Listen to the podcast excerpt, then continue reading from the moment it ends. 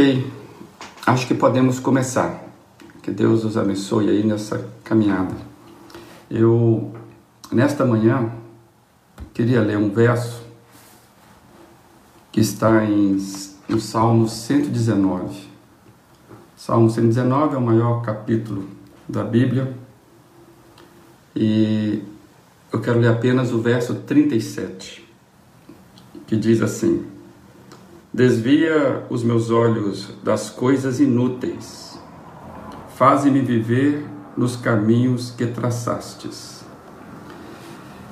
Seguindo na nossa semana de decisão, ou de decisões importantes que precisamos fazer, aquelas que sabemos que nos farão avançar na nossa caminhada de fé, naquela máxima que nós temos conversado aqui, né? É, decisões que fazem a gente ganhar vida na vida. Vida aonde? Vida nos nossos relacionamentos, vida na nossa alegria, vida nas nossas coisas que fazemos, na produtividade, vida naquilo que eu invisto meu tempo. Ganharmos vida. É, na sua decisão em permanecer firme no caminho, na minha decisão de eu permanecer firme no, no caminho, é, eu e você precisamos saber que a gente não vai estar sozinho. Na verdade, é, é, você não vai conseguir é, somente pelos seus esforços. Isso é muito difícil para muitas, muitas pessoas entenderem. É, nós precisamos descansar mesmo no cuidado de, de Jesus. Quando a gente fala aqui em decisão, você não deve traduzir esta frase como no meu esforço eu vou conseguir. Em que pese que vai passar pela sua decisão e isso requer um esforço seu, talvez a palavra mais apropriada é, para a gente entender o que desejamos, o que Jesus nos pede, é entrega. É, a entrega talvez seja a palavra mais correta para que nós estamos chamando de decisão. Possivelmente o nosso esforço é desenvolver a capacidade de entregar de fato as mãos de Deus, nas mãos do Pai. Então, o nosso, o nosso esforço, a nossa decisão é a entrega, é nós conseguirmos desenvolver essa capacidade de entregarmos de fato a, a nossa vida às mãos do Pai.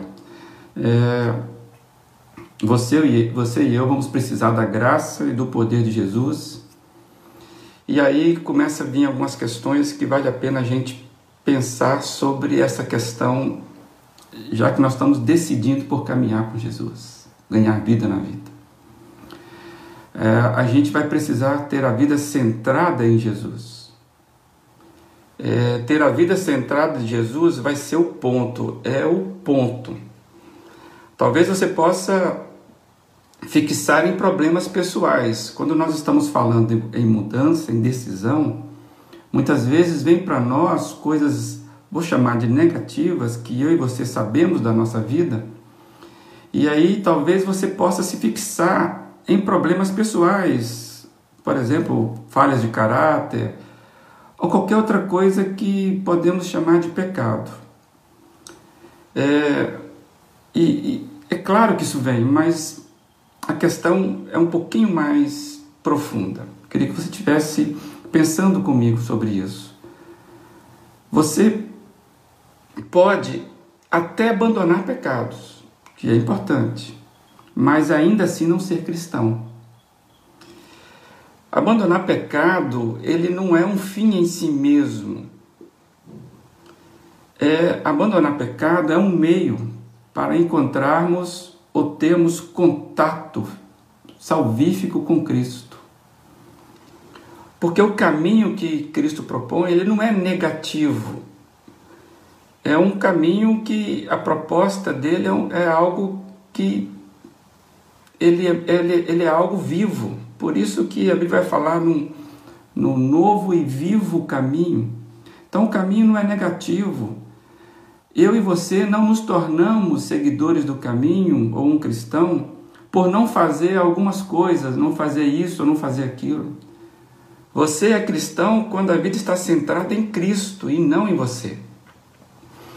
É, é, você, você precisa entender, e eu preciso entender, que na nossa caminhada é, a gente precisa é, estar esvaziando de nós mesmos, esvaziando aquilo que temos em nossas mãos e, e pedir e deixá-la, né? Deixar tudo nas mãos para que Cristo encha com a vida dele. E isso de forma total, porque Jesus não entra pela metade em lugar nenhum. Jesus é Jesus. Né? E então, nós estamos falando de seguir uma pessoa. Então, não é um, não é um Cristo preenchendo é, é, parte da minha vida. Não é um Cristo que entra preenchendo algumas áreas da minha vida.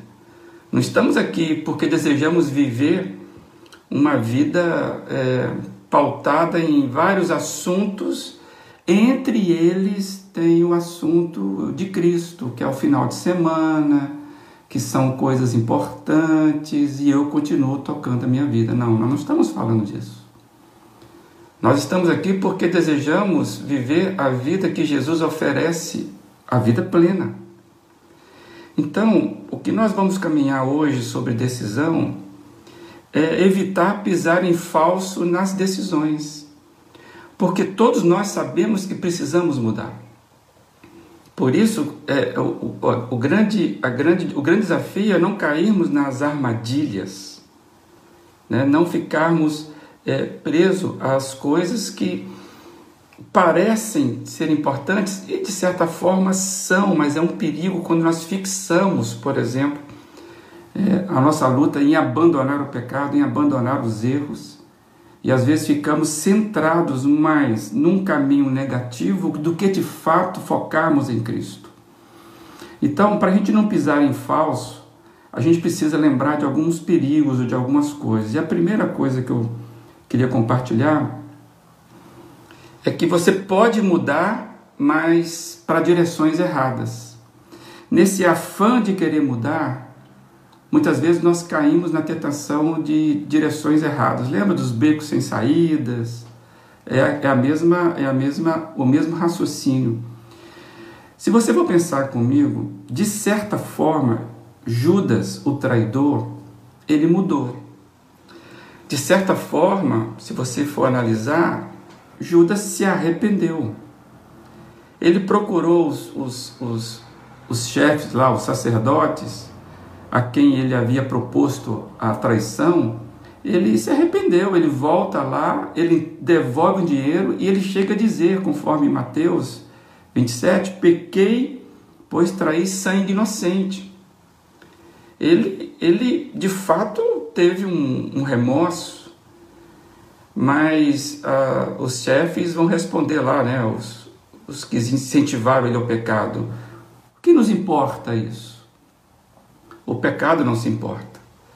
Se Judas tivesse arrependido na direção correta, e o problema é que ele foi na direção errada, se ele tivesse procurado Jesus em vez dos seus, né, a fonte do seu pecado, e devolvesse o dinheiro e tivesse dito exatamente o que ele falou, pequei contra o Senhor, talvez nós teríamos registrado aí a maior e mais notável reconciliação e restauração da história.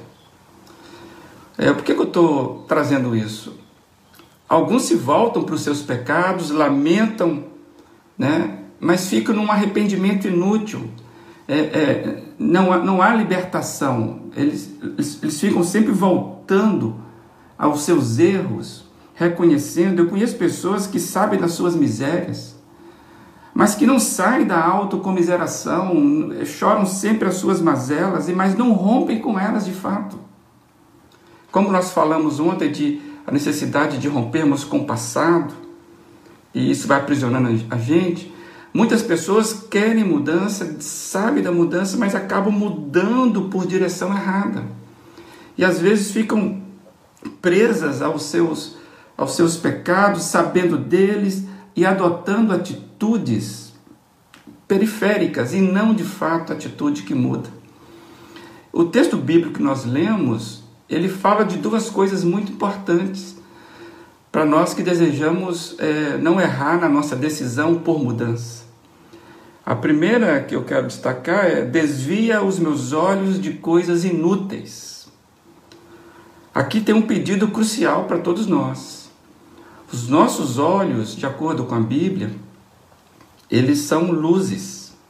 Os nossos olhos refletem a direção da vida. É, alguns dizem que são as janelas da alma. O próprio Jesus nos alertou sobre isso. Jesus fala que os olhos são a candeia do corpo, ou seja, são, são as, as lâmpadas, ou é a lâmpada do corpo. Os olhos são os nossos guias. Eles obedecem um comando interno. Eles se fixam naquilo que faz sentido dentro da gente ou que tem grande desejo dentro da gente. E a gente precisa lembrar que a mudança sempre foi de dentro para fora e não ao contrário. Então, é, é, muito importante a gente entender esse pedido: desvia os meus olhos de coisas inúteis.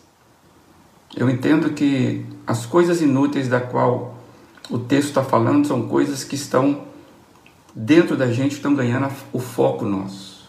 O externo é consequência. É, deixa eu trazer o, o, esse alerta de Jesus, essa fala de Jesus, que está em Lucas 11, sobre os olhos são a candeia da vida, é, de acordo com a tradução de Eugene Peterson. Olha, ele diz assim: Os olhos de vocês são a lâmpada que ilumina todo o corpo. Se viverem na fé, seu corpo se encherá de dessa luz mas se viverem com os olhos cheios de cobiça e desconfiança, seu corpo será um celeiro cheio de grãos mofados. Tenha os olhos abertos, a lâmpada acesa, para não caírem na escuridão. Mantenham a vida sempre iluminada. Amados, muita gente deseja tomar decisão por mudança, sem se atentar que a primeira mudança deve ser a entrega do comando da alma é, sem mudança de quem controla, a coisa sempre se direcionará para os caminhos antigos. É, aquilo que a gente falou lá no início é um perigo de pisar em falso. Muitas coisas inúteis continuam sendo alimento para muita gente que deseja mudança. Por isso que mudar, fazer aquela conversão necessária, é, lembrando aquela frase do C.S. Lewis, né, de retornar para o caminho certo, vai aparecer retrocesso. E é muito difícil porque as pessoas muitas vezes desistem porque parece que voltar, retornar, convergir, se converter ao caminho correto, é, é, às vezes parece que você está retrocedendo na vida. Vamos precisar, amados, reavaliar nossa dieta da vida, aquilo que tem nos alimentado, atualizar o nosso GPS da alma. Tem gente com querendo seguir Jesus, mas com o programa do GPS da alma desatualizado. Vai sempre levar por caminhos que não, não, não, não interessa mais. Redirecionar nossas velas, jogar fora o que julgamos importante e aquilo que nos dá muito prazer. Então, essa, essa primeira parte do salmista para mudança é importante, desvia os meus olhos é, de, de, de, de coisas inúteis. Quais são as coisas inúteis hoje para a caminhada nossa com o Senhor Jesus? Você e eu precisamos tá, é, da ajuda de Deus e sabemos que ele pode nos ajudar e Ele vai nos ajudar.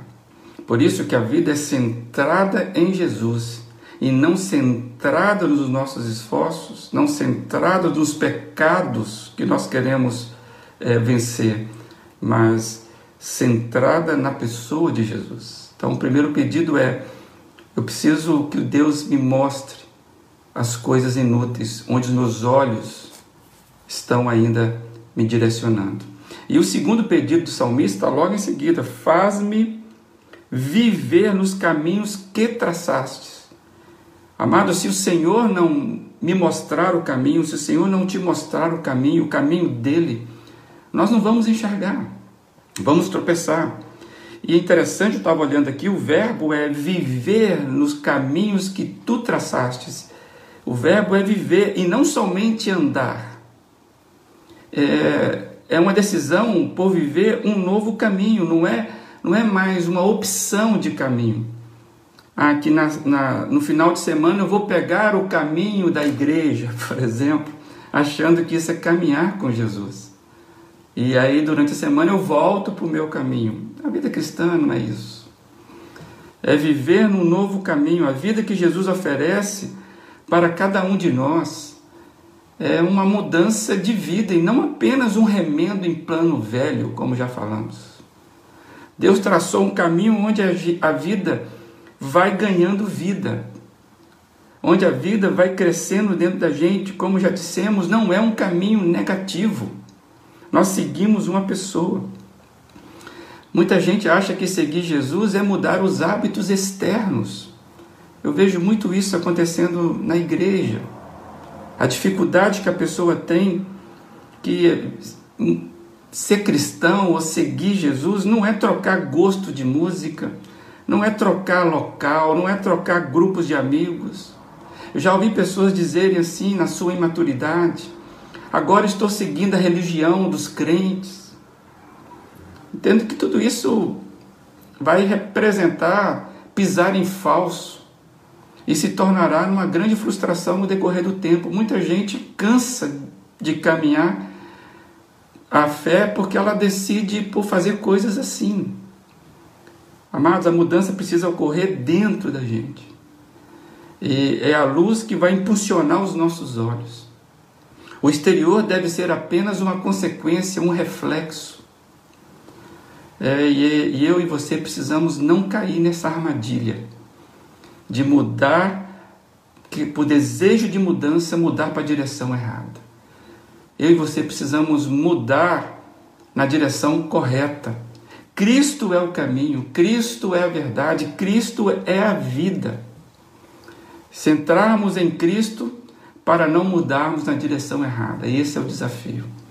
Então, se você está na semana de decisão e talvez você já tenha orado e tenha aparecido você coisas erradas que você precisa abandonar, e você não vai desprezar isso, mas lembre-se, a mudança é centrada na pessoa de Jesus e não centrada apenas nas coisas que eu preciso mudar.